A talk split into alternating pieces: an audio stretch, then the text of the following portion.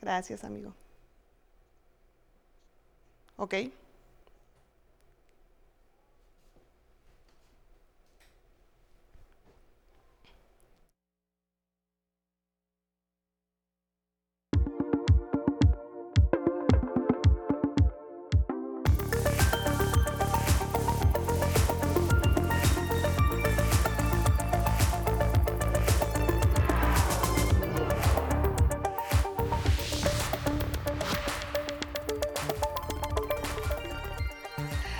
Buenas tardes, estas son las noticias más destacadas de este martes hasta el momento. Revela el INEGI que la inseguridad ya es menor que en el sexenio de Peña Nieto. Disminuyó sensiblemente la cifra de homicidios que dejó la pasada administración en 2021. En México hubo una reducción de 1.148 homicidios respecto al 2020, según datos del INEGI.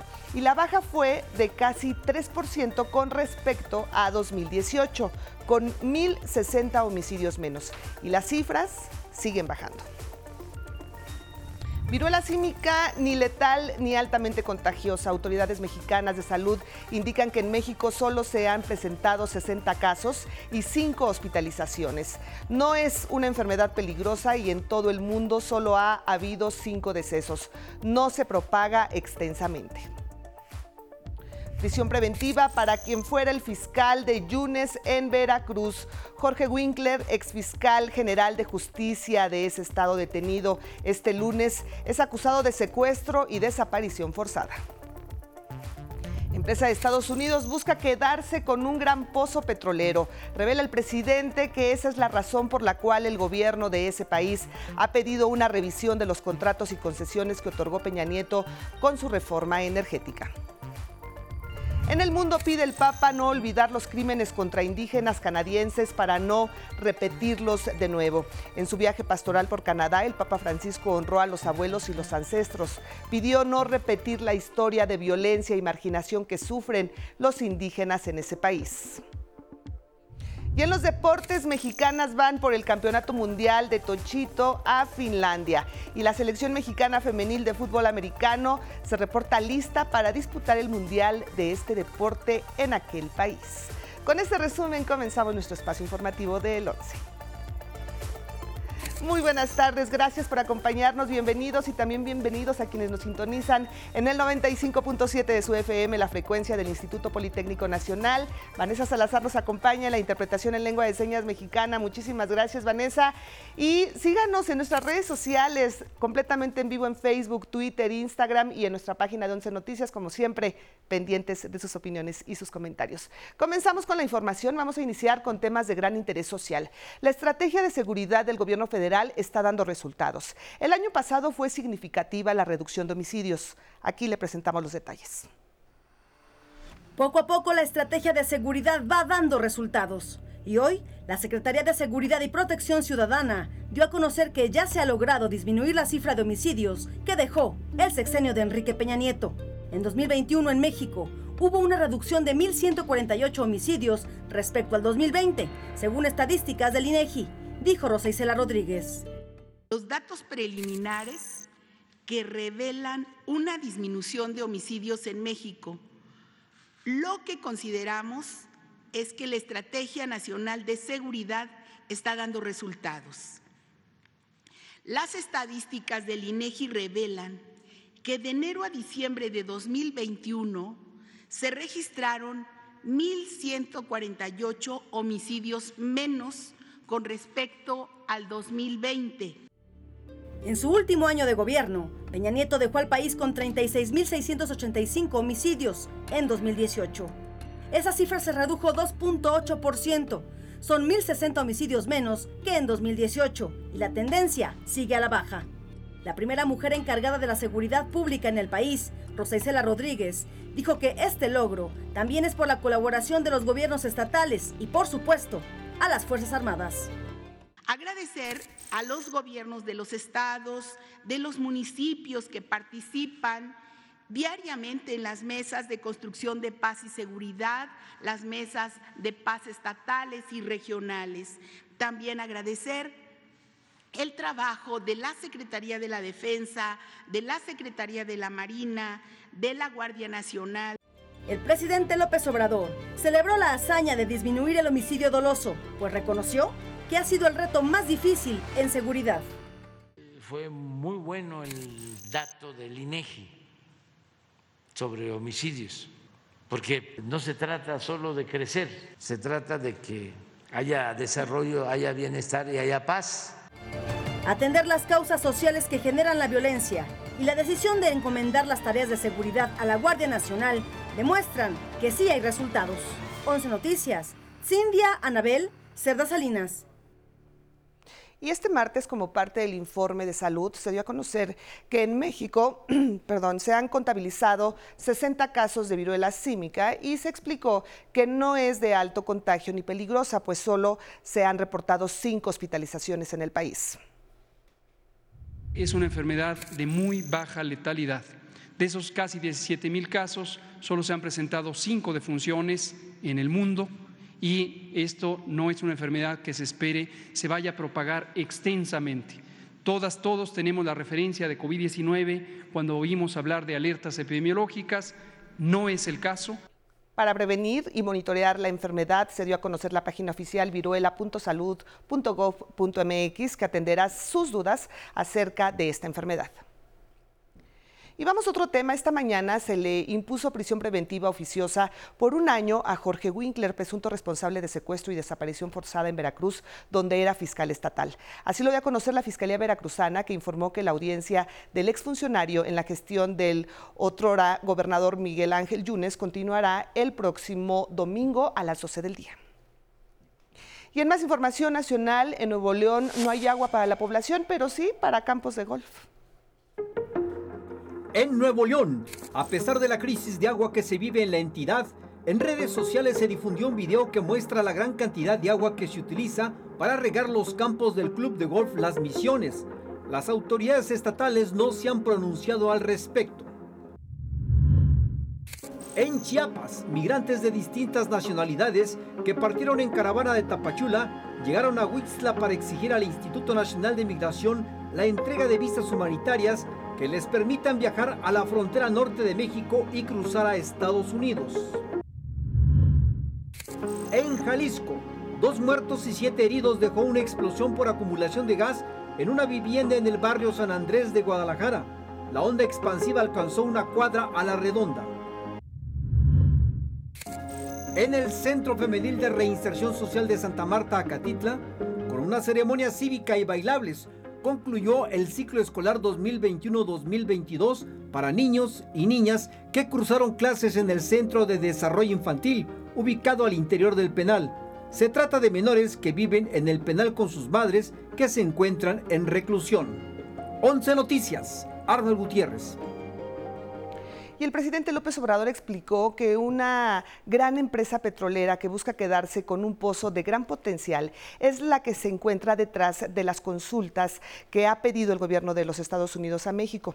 Señaló que la transnacional petrolera Talos Energy quiere quitarle a Pemex la administración y por ende los beneficios mayores del pozo petrolero Sama, ubicado en el Golfo de México, y el cual tiene un potencial de producción de 150 mil barriles diarios.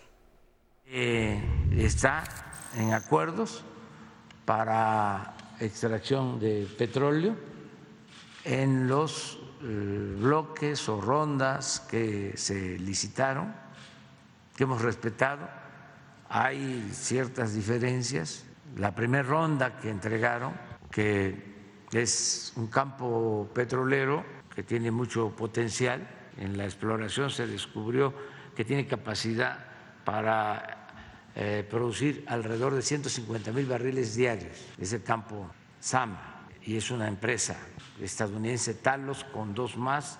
Hay ahí una diferencia, ahí tenemos un asunto no resuelto, es por lo que se están dando estas consultas. Detalló que incluso la propia ley señala que cuando se descubre un yacimiento le corresponde a la empresa mayoritaria operarlo. En este caso sería Pemex y de ninguna manera Talos.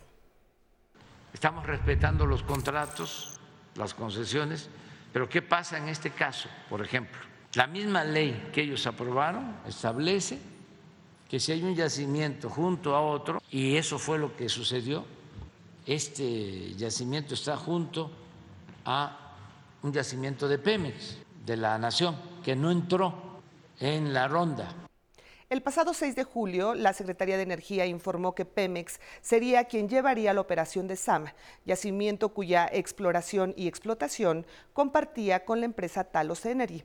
La transnacional se dijo decepcionada de tal decisión, pues en los últimos seis años había invertido importantes cantidades en el yacimiento. Hoy el presidente López Obrador dijo que poco a poco las empresas extranjeras que poseen los 110 contratos otorgados en la reforma eléctrica de Peña Nieto han entendido que Pemex debe llevar la batuta en el negocio energético del país. Y en la capital del país, la Ciudad de México invertirá más de 400 millones de pesos en su segunda planta de selección y reciclaje de residuos sólidos. Se ubicará en San Juan de Aragón y forma parte del programa Basura Cero, que ya cuenta con una planta recicladora en Azcapotzalco, que en un año de operación ha recuperado cerca de 13 mil toneladas cómo está la caracterización de la basura que, llega a San Juan de Aragón. Eh, de estas 1.200 toneladas que se van a recibir diariamente, 876 eh, toneladas, es decir, el 73% va a tener valorización. A la fecha hemos logrado reducir alrededor de 2.000 toneladas diarias. Con esta nueva planta se espera reducir eh, por lo menos 850, eh, entonces estaremos llegando casi a 3.000 toneladas y esto reduce de manera significativa lo que estábamos enviando a los rellenos sanitarios. Y ahora le comparto este reportaje especial sobre las jefas de vivienda.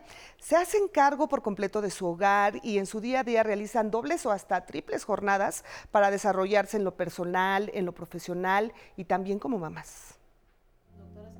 Elizabeth trabaja día y noche para mantener su hogar y a sus dos hijos.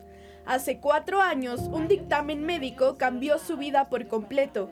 Su hijo mayor, Gabriel, fue diagnosticado con leucemia y tuvo que dejar todo en Veracruz, de donde es originaria, para mudarse a la Ciudad de México y comenzar de cero. Eh, hemos hecho de todo, ¿no? He hecho todo de todo. Yo soy psicóloga infantil. Eh, allá tenía yo mi consultorio en las tardes, en las mañanas vendía comida porque no me alcanzaba este, frente a una escuela.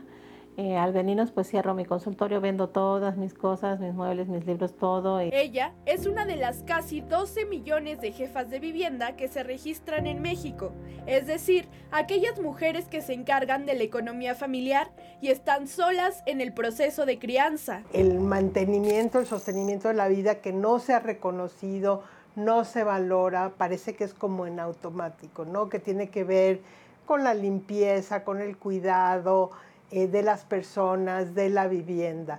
Esto, representa, esto lo hacemos las mujeres en el 75% de los casos. Tal como Laura, quien desde hace 12 años es el único sostén de su casa y ha tenido diferentes trabajos para darle lo necesario a sus tres hijos, Miguel Ángel, Santiago y Adán. Ahora sí que he trabajado en diferentes lugares y actualmente me dedico solamente a, vender café. Y pese a las múltiples tareas que desempeñan, en su mayoría las jefas de familia enfrentan precariedad salarial. Es que las mujeres trabajamos el triple en estas tareas que son el sostenimiento de la vida que los hombres en general. Ante la inequidad en los ingresos, son orilladas a buscar de dos a tres empleos. La vida se torna complicada y ni pensar en el desarrollo personal, profesional o incluso maternal. Coinciden en que falta reconocimiento al invaluable trabajo de las mujeres, jefas de vivienda.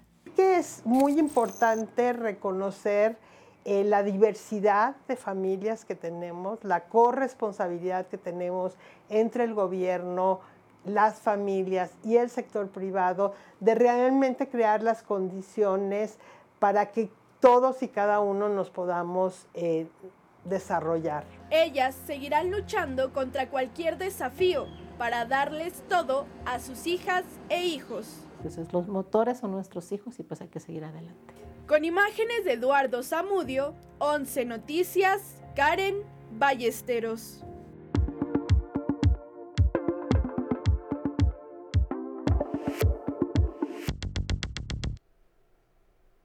Comenzamos con la información internacional. En Canadá, el Papa Francisco apeló a no olvidar el pasado y mantenerlo vigente. Pidió no repetir la historia de violencia y marginación que sufren los indígenas en ese país. Como parte de su visita pastoral, el pontífice ofició una gran misa en Edmonton para honrar a los abuelos y ancestros.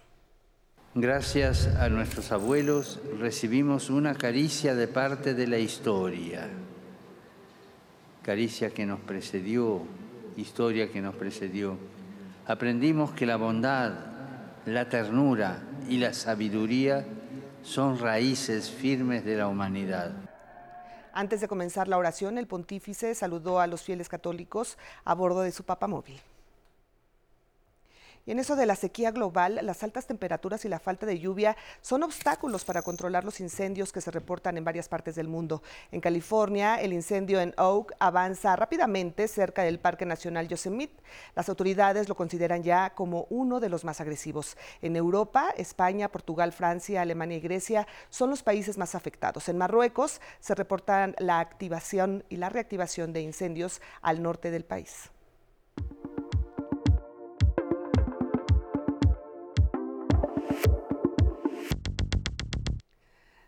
Vamos ahora con Vianey Zárate y la información deportiva. ¿Cómo estás, Vianey? Muy buenas tardes. Muchísimas gracias Leti, muy buenas tardes. Iniciamos con el fútbol americano porque la selección mexicana femenil equipada ya está lista para disputar el Mundial de la especialidad a realizarse en Finlandia. Busca hacer historia como lo hicieran hace unos días el equipo de flag fútbol femenil que ganó el oro en los Juegos Mundiales. México tendrá su segunda participación en esta justa y pretende superar el bronce conseguido en 2017 en Canadá, luego de vencer a Gran Bretaña. Justamente será este equipo con el que iniciará su actividad el 30 de julio. Para conformar este grupo se convocó a más de 1.500 jugadoras de toda la República Mexicana. Vamos al fútbol mexicano porque esta semana hay jornada doble en la Liga MX y hoy comienza la quinta de este torneo, la cual quedará marcada en la historia del balompié mexicano, pues todo pinta para que mañana haga su debut con los Pumas el brasileño Dani Alves. Esta mañana quedó listo ya su registro en la liga y por primera vez pisó el Estadio Olímpico Universitario previo al partido de este miércoles contra Mazatlán. La jornada inicia a las 7 de la noche con los duelos entre Monterrey frente a Puebla, Juárez contra Tigres, eh, Atlas ante Tijuana, Cruz Azul visita al Atlético San Luis y León a Toluca. La selección mexicana de levantamiento de pesas inició su participación en el Campeonato Panamericano de la disciplina en Bogotá, Colombia, donde José Manuel Pox obtuvo ya tres medallas de plata en la categoría de los 55 kilogramos. El torneo forma parte del proceso de clasificación para los Juegos Panamericanos Santiago 2023. En el Campeonato Panamericano y clasificatorio a la Copa del Mundo de Softball Sub-23 que se realiza en Puerto Ordaz, Venezuela, la selección mexicana ya ligó dos victorias consecutivas. Anteayer derrotó 4-1 a Guatemala y ayer blanqueó 7-0 a Perú. En estos momentos ya juega ante Colombia. Y esta noche en Las Vegas, Nevada, el América disputará su último duelo de partidos amistosos con equipos europeos y lo hará frente al Real Madrid, actual campeón de la Champions League. Hasta aquí la información deportiva. Buenas tardes. Muchas gracias, Vianey. Muy buenas tardes. Vamos ahora a la cultura. Concluyó el primer lunes del Cerro de la Guelaguetza oaxaqueña y sin duda una de las protagonistas de esas fiestas son las chinas oaxaqueñas. Le comparto aquí su historia.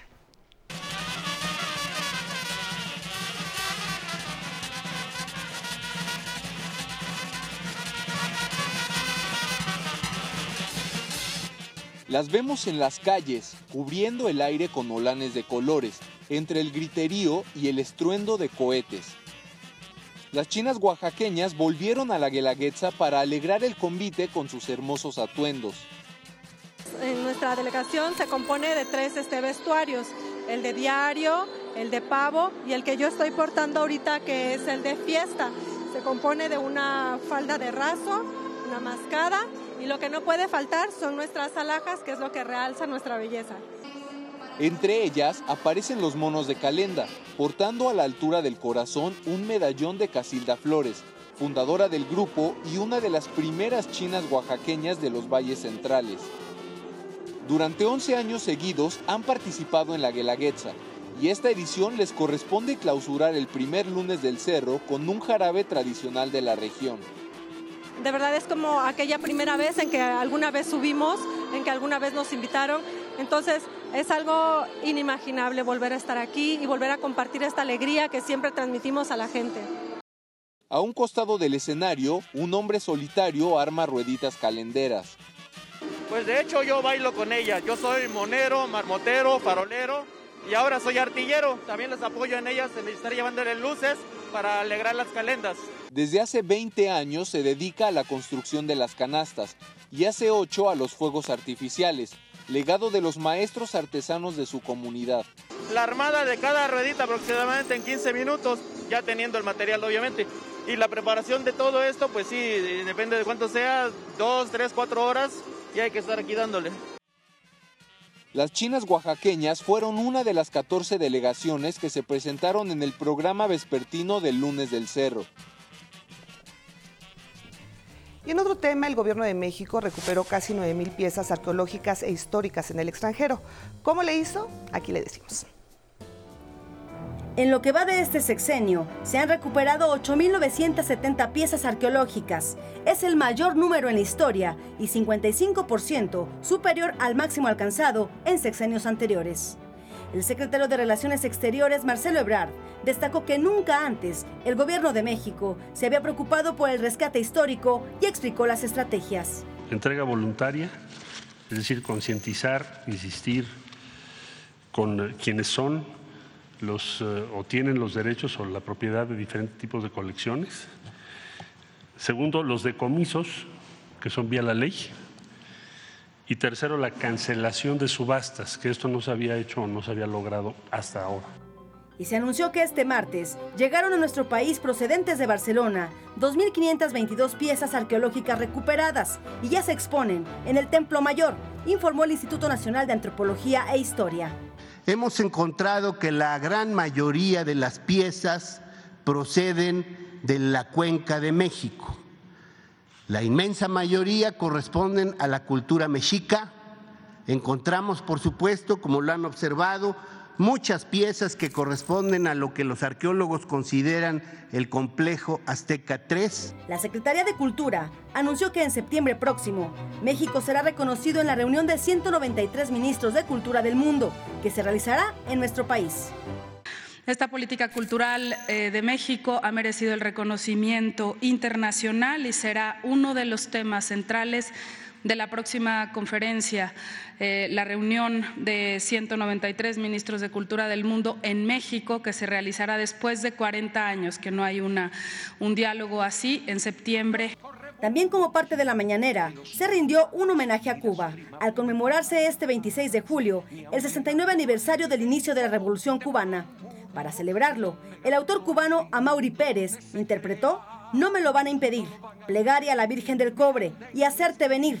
Agradeció a López Obrador el respeto a la isla. Y agradecerle al presidente y a su gabinete la solidaridad, la valentía, la generosidad con que han estado al lado de Cuba, defendiendo a Cuba, ayudando a Cuba, comprendiendo a Cuba, abriéndose a Cuba de una manera valiente, de una manera enérgica. Y yo, como pueblo, quiero decirle al presidente que Cuba lo respeta y lo ama. El presidente de Cuba, Miguel Díaz Canel, escribió en Twitter el orgullo de la interpretación de Amaury en la mañanera al conmemorar este 26 de julio. 11 Noticias, Cindia Anabel Cerda Salinas. Vamos ahora a espectáculos. El 26 de julio de 1952 murió Eva Perón. Después de 70 años llega a plataforma de streaming la serie Santa Evita, contada en siete capítulos. ¿Qué día es hoy? Sábado. La nueva serie Santa Evita sigue la misteriosa historia detrás del cadáver de la primera dama argentina, Eva Perón. El cadáver de Eva Perón. Es ya absoluta y definitivamente incorruptible. Durante 16 años sus restos estuvieron ocultos para evitar que se convirtiera en una arma contra el crimen político. La historia está, eh, el thriller está contado, también hay varios hechos desde que Eva eh, es chiquita, este, todo el trayecto político, el trayecto como actriz, eh, hay, hay, muchas aristas que contamos de ella. Esta serie es una adaptación de la novela Santa Evita del escritor argentino Tomás Eloy Martínez, obra que mezcla hechos reales con ficción. Las encargadas de llevar esta historia a un nuevo formato fueron las escritoras Marcela Gerti y Pamela Rementería.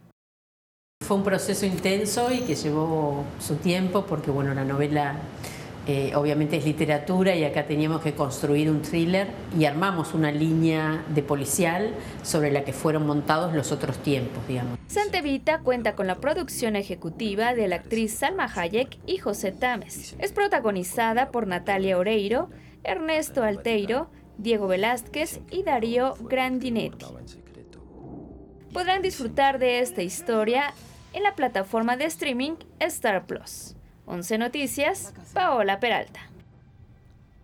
Y en más de los espectáculos, el talento mexicano sigue creciendo en Hollywood y cada vez son más las estrellas de nuestro país que se suman al espectacular universo de los superhéroes de Marvel.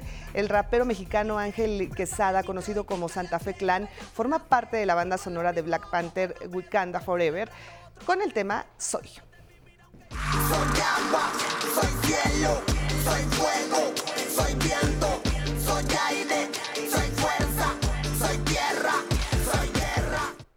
Entre los actores mexicanos que integran el elenco está Tenoch Huerta, quien interpreta al villano Namor, y Mabel Cadena como Namor. Y con motivo del 35 aniversario de la serie Los Caballeros del Zodiaco, se llevará a cabo un concierto sinfónico en la capital del país que podrá disfrutarse el 3 de septiembre en la Arena Ciudad de México. Y bueno, pues es así como llegamos ya al final de este espacio informativo. Muchísimas gracias por acompañarnos. Lo voy a dejar con imágenes de esta práctica de skate en la que un padre y su hija pues nos demuestran que la perseverancia es la clave del éxito en los retos que uno se proponga.